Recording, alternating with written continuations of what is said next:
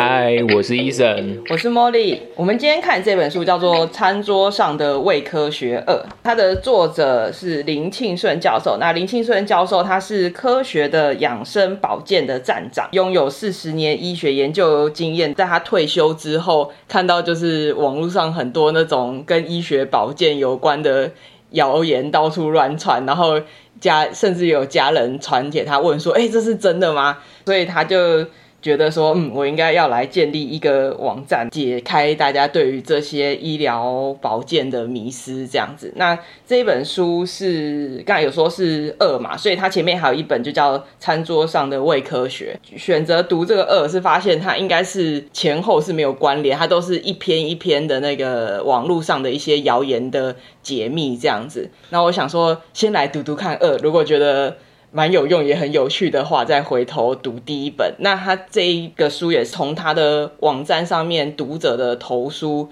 去编辑而成，所以一整个系列的书好像都蛮有趣的。那我们今天看这一本就是《餐桌上的胃科学二》，它真的有点像流言终结者的感觉，而且里面也提到了很多都是我们日常。会碰到，就是你常常听人家在说，例如说，哎，早餐要吃的像皇帝一样啊，嗯、然后中午吃一般，晚上吃的像乞丐，就是我们常常会听到很多人在讲这些东西，但这些东西。是真的吗？还是说他是别有目的呢？对，我觉得这本书里面其实就是不一一讲它里面的内容，我觉得大家自己看比较有趣。嗯、但是我觉得他提出了一些东西是你可以再看，但我觉得有一些网络的谣言的那种文章，或者很明显出自于农场的文章，啊、对那一种就其实蛮明显的，有些看起来就超级可疑的。但是有一些是怎么说，它也算是谣言一部分，但是它因为已经好像就是存在于大家话语里面很久了，所以你可能就不会怀疑它真实性，或觉得这件事无伤大雅。比如说，嗯、呃，你感冒的话就可以多补充维他命 C 之类的。对，因为就是对身体上面可能没有造成很严重的伤害，只是说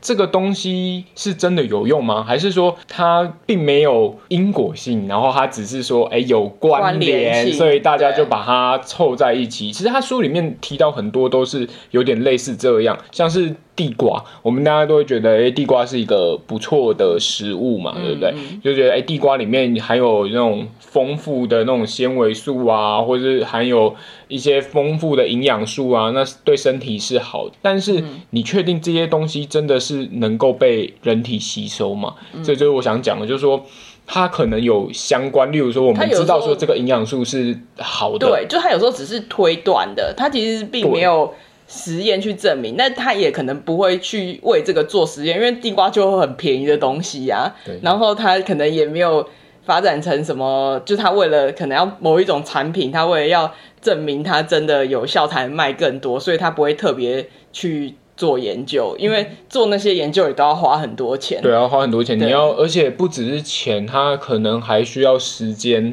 来验证，嗯、那个都是非常一个长期的过程。嗯、那这个长期的过程，一定要有一些机构或什么去资助。嗯、这也是为什么它里面也有讲到。有一些出来的东西，可能我们觉得好像是真的，但实际上是谣言。那当时会推出那本书的医生，可能背后的赞助商就是类似一些食品或是药厂的，那去让他可以写出期刊或是论文，但这个论文可能它并没有这么有公信力。回归去追溯说，为什么会有这句话，这个迷思，或者是说这句话来源到底是什么，很容易。追到最后就是这样的结果，嗯、而且我觉得有时候是这样，就是说，倒也不是说真的有人拿着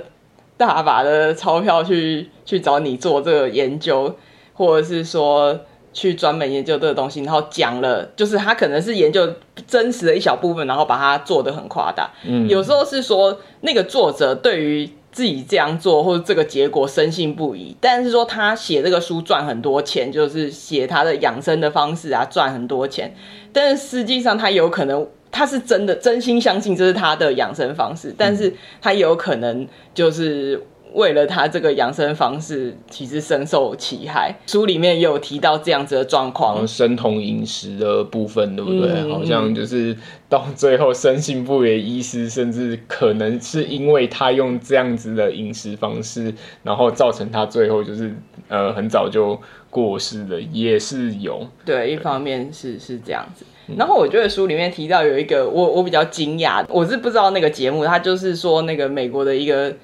节目吧，就是会请医师上节目，就是讲一些跟医学有关的一些知识这样子。嗯，然后他就说，呃，他就说他是有一些时候是为了娱乐性，然后就是传播。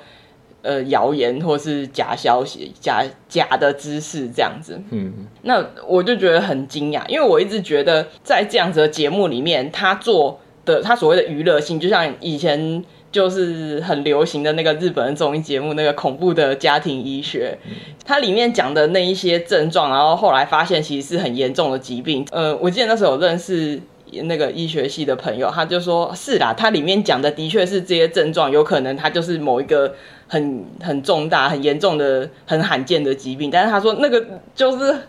几率很低，很低啊，而且你出现那些症状也有可能是别的病，所以你就会觉得那个娱乐性是他在呈现的时候把它弄得很像恐怖片这样，就是这是他的娱乐性，但是他在讲述这件事情的时候，他并没有真的造假，嗯，但是他提的是说他为了他的娱乐性，然后所以其实他做了假的。就是未知识啦，不是真的这样子，嗯、对啊，像他就是有举那个藤黄果的例子，对不对？是吗？藤黄果，是藤黄果，对啊，说可以减肥，但其实但实际上并没有，并没有。对对对，就是这个我这一点我是比较惊讶的。嘿，然后有一个是我也不能说比较不惊讶，而是那个其实你可以想象得到，但是有时候会忘记这件事情，就是他可能现在有一篇新的研究报告出来，那它里面举的例子就是。呃，提到急性呼吸道感染，哦、其实那个范围非常广，但是好像就是记者在把它简单，就是写啊，我写写到一般大众可以看得懂，看得懂，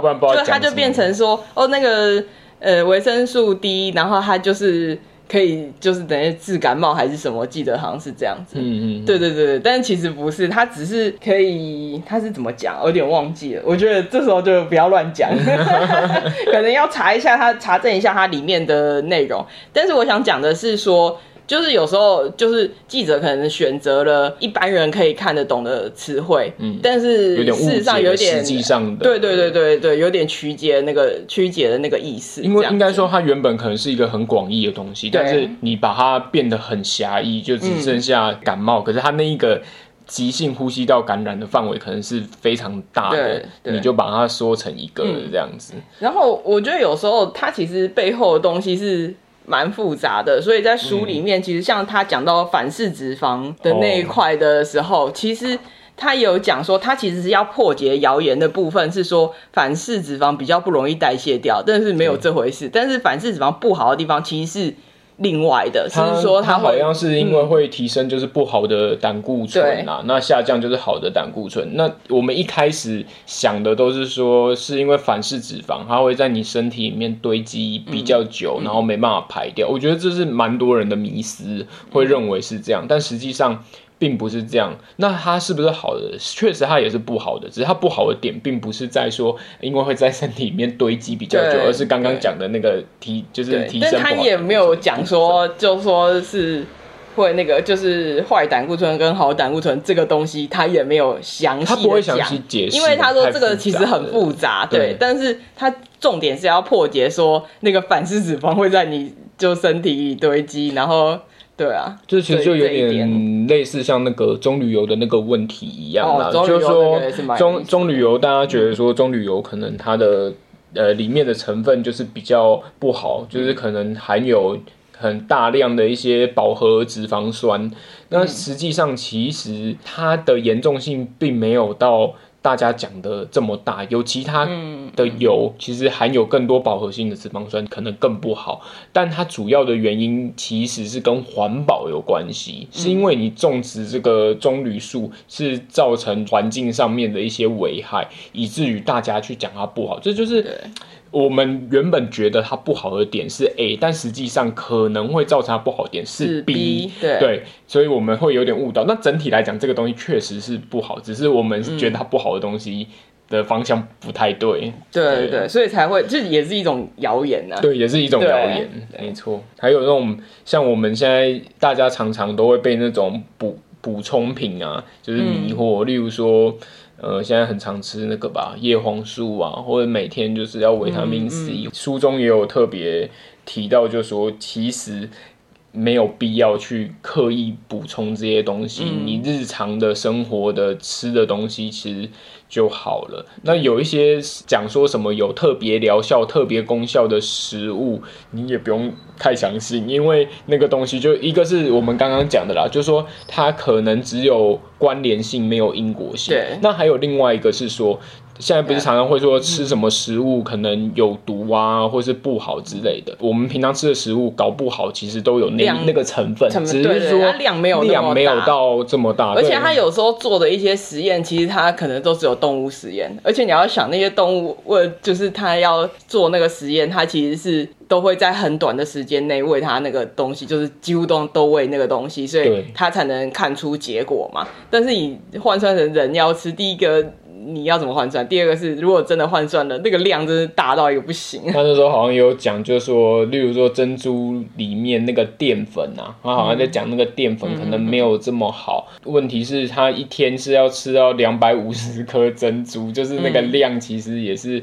比较大一点。嗯、那一般人不会这样摄取，而且他的两百五十颗珍珠还不是说你就是吃一天两百五十颗就有事你，不是，是连续吃，就是可能你狂吃吃一个月两个月，嗯、要每天都吃。哦，才会有这样子的效果发生。所以其实有的时候你担心吃什么。就是会有副作用，是觉得不用过于紧张啦。应该说，你只要每天就是吃不一样多样性，然后换着，然后东西不要过量，其实都不至于会造成什么危害。你就像大家不是都讲说，呃，没事多喝水之类的，就是喝水的话有益，就是循环身体的循环。可是你水喝多了，其实一样会造成。中毒哎、欸，嗯，所以也不是说那种你觉得好的东西就是一直摄取，也不是这样。但这个。中所谓喝水会中毒，也是超级大量才会到中毒的程度。大量，嗯、对啊，他好像讲了二二十二公升，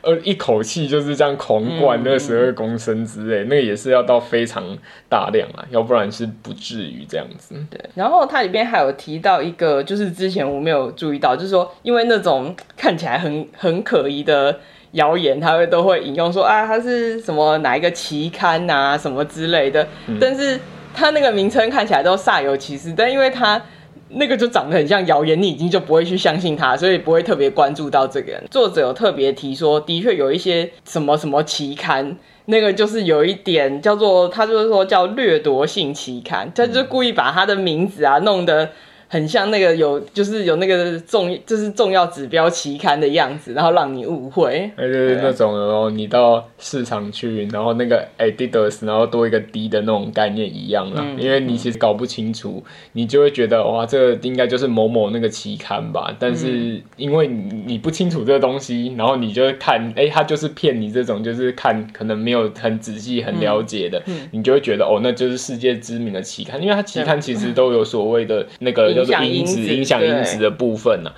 对，你要去看那个东西，你才知道说，哎、欸，这个是不是真的实际有效？它有一些排名很低，就比较可信啦。应该说，这种所谓的影响因子，对，可信度啦，应该说是可信度。那它有一些就是可信度低的，它甚至没有去找出实验组跟对照组。那你会去相信它做出来的东西是合理的吗？对啊，就是。后来想想也是啊，就是你你讲到学术期刊，你就觉得好像很有公信力，但是的确也是里面也是参差不齐啊。就是说，啊、呃，就是林教授他有帮我们找一些比较深入的资源，因为我们其实没有办法，也没有那么了解跟那个能力去探究。就例如说，今天有。一篇文章出来，然后里面可能写到就是某医师，嗯、然后讲说什么东西，我们可能有点难去追到那个根源头，因为不知道去哪里找资料。就是纵使说今天林医师在林教授在他书里面整理出来这些内容，其实像比如说我看的是电子版，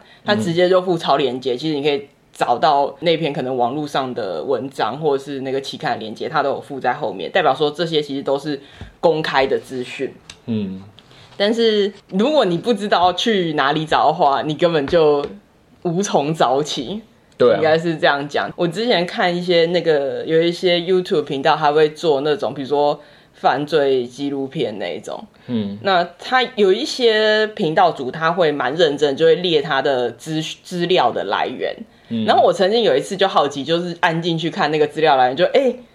原来是。就是美国很大一个官方机构，它其实已经把那些资料，可能它是一个很久以前的悬案或是神秘的事件档案，就像是幽浮啊那一种的，它就是已经揭秘了，所以它全部放在网络上，是随便，就是我我只要能用网络，然后没有被封锁，就是没有被限制阅读的话，基本上全部正常来讲，一般的读者都可以看得到。但是在我点进去之前，我不知道这些资料全部都是公开的。你还想说为什么？是不是这个？做这个 YouTube 影片的人，他花了钱，然后去找到这些资讯，没有，其实全部都是免费公开，都在网络上。但是你可能没有做这方面的研究，没有对这个有兴趣，你其实根本就不知道要去哪里找到这些东西。哦，对啊，我们不知道资料来源要怎么搜寻这样子。啊，不过他书里面有一些东西，虽然像我们刚刚讲到，就是它是有关联美因果，但有一些真的也是刚好相反哦。就好比说，他说喝喝茶的话，会不会就是会造成就是肾结石？但实际上。刚好相反，相反是可以。它有九成，它就列出了很多，就是期刊里面发表出来的内容。嗯、那有九成其实是告诉你，它是会降低就是肾结石的部分。它、嗯、有的时候就是也不是说直接讲结论，它会列出来，他找到这几篇论文，你看它的就是结论跟内容是怎样怎样，所以。因为有时候有些东西，有一些研究还也还没有最终的结果，就像我们上一本看那个零号病人一样，他其实有一些东西都还没有最终的结果，也是研究就是一直在发展这样子。但是你可以以现阶段目前看得到。的研究出来的资料或是证据，对，然后去看这个东西是不是谣言。对，跑步伤膝盖也是啊，也是我们都会觉得、嗯、哦，对啊，跑步伤膝盖，但实际上的研究状况其实反而对你的膝盖是有帮助的，嗯、所以也是帮大家就是破解谣言的部分。啊，有像有一些食物很很妙，就是它原本是有毒性的。但是呢，把它掺进去制成的食物里面、啊，搅一搅之后，它的毒性其实就会散掉。嗯、这也很很神奇，就是因为它可能会产生化学作用，所以例如说这个东西、这个物、这个添加物或什么，它原本是有毒的，但是它加进这个食物里面混一混之后，它会产生另外一种化学物质。那这个化学物质其实对人体是无害的，所以。有一些他的迷思是这样，就说啊，这个东西有毒，竟然被加在食品里面，怎么可以这样子呢？但实际上它可能自己本身会转化掉，对，然后加上量也不大，所以实际上对人体造成的影响其实是蛮有限的。对啊，这个就是就是作者他有在就是最前面他有讲到，其实很多人都是生化盲啊，就是我们根本就不了解他那个。物质会怎么样变化？对，然后只是光从就是说，哎，就像刚才医生讲的说，哎，这东西好像有毒，哎，你居然给我放在食物里，但是他不知道它其实是会转化的。嗯，对啊。然后还有那种被误会的、因意误会的，我也觉得好像那个 山药跟地瓜的部分。哦、对对，他就说那个像山山药，好像它是。会叫燕嘛？Y、嗯、Y A N 啊，对，然后然后结果后来就被误会是地瓜。地瓜那山药他那时候讲说很像是万灵丹主要原因，嗯、应该说他被误会是地瓜，然后大家觉得哦，地瓜是万灵丹。那实际上其实它是山药，它是山药。嗯嗯、那山药为什么会被称作万灵丹？只是说它里面有一些成分，它可以把它。制成类固醇，所以类固醇其实真的本来就可以医治很多。嗯、我觉得这个也是很好玩的，就是说因为扭到扭曲到不行了，对，真的已经是扭曲到不行，从一开始 就已经错误的东西了。每一步好像都有一些关联，好像都有它有一种就是引号证据的感觉，但是其实你越 就是越讲越歪了。对，其实是越讲越歪。对啊，对对对。然后我觉得这本书我看到有一个地方蛮有趣的，它就是在讲。说那个到底现在空气污染那么严重，要不要出门跑步的那个章节。然后他最后面他就因为感觉就是林教授就是觉得就是烧金只是一个很不好的习俗这样子，然后他就讲说他觉得烧金子啊很浪费那个树木资源。可是我就觉得很奇怪啊，因为。金子的话，它应该主要是用竹子做的吧，所以应该是不会浪费树木资源。对啊，然后我就想说，然后他又有提到，就是说他一直都说，对岸他应该指的是中国啦。他就说有十几亿人，他说呃，大家都不会觉得不烧怪怪的。他这里我我不知道是就是中国是应该是可能是政府有限制说不能烧这样子。他一直都说，哎、他们不烧吧，就是还不是一样，就是。怎么像什么子孙就是照样繁衍，照样过活这样子，但是这里就蛮奇怪的啊，就是根据就是前一本那个零号病人作者那个吐槽，他就说啊，那不就是因为中国是集权国家啊，政府说就是不准，那你人民是敢讲什么吗？对对啊，所以嗯，就是是不是林教授也是那个说是谣言的，也不是谣言啦，就是说他是有一点对误会这一件事情的，对啊，不是不是。大家不就是不觉得怪怪的？可能就是因为政府这样管制，对啊，所以他就不烧了。因为他如果去反抗的话，就是问题可能更多。对，然后所以我不知道，我那时候看到这里的时候，因为其他的东西我也不懂，都是刚好看到这一段非常有趣，我就觉得嗯，是不是故意出一个像考题一样，让大家去思考你你是不是全部完全就是相信我所讲的话呢？对，就是因为我记得我大学的时候很有趣，就是老师选一本课本，然后他中途就会吐槽说，嗯，其实这个作者讲的也蛮有问题的。然后因为可能从以前从国小到高中的教育，我们都会学的就是相信课本里，然后相信老师讲的东西，那当时上课老师就说，他说他就是故意挑一本错很多的啊，你比较容易，你知道，就是说你懂得对课本里面的东西就是提出质疑，对，他在训练你这个东西，所以他刻意选一本就是那个教科书里面他觉得问题很多的，我觉得这件事情蛮有趣的。但我觉得他这样也是。虽然不知道这是不是，但是我我觉得这也让我们就是重新思考一下。我们其实很容易就是会接受从小到大的学习都是在接受人家给我们的资讯跟答案，但是从我们以前在聊的这些书的内容，你就会发现其实很多很多书很多作者。都在 push 你说你要思考啊，嗯、你要想啊，人家跟你讲的东西不见得是真的啊。真的，那你、嗯、你真的要试着去想办法去抓，就是去抓你想要的东西，去而不是说人家给你什么你就接受。嗯、那他可能是骗你的啊，或者是说他没有要骗你的意思，但是可能他的引述是不正确。就像我们今天提到的这些，或是你的认知是错误的，这都是有可能的。对，对啊，那我觉得。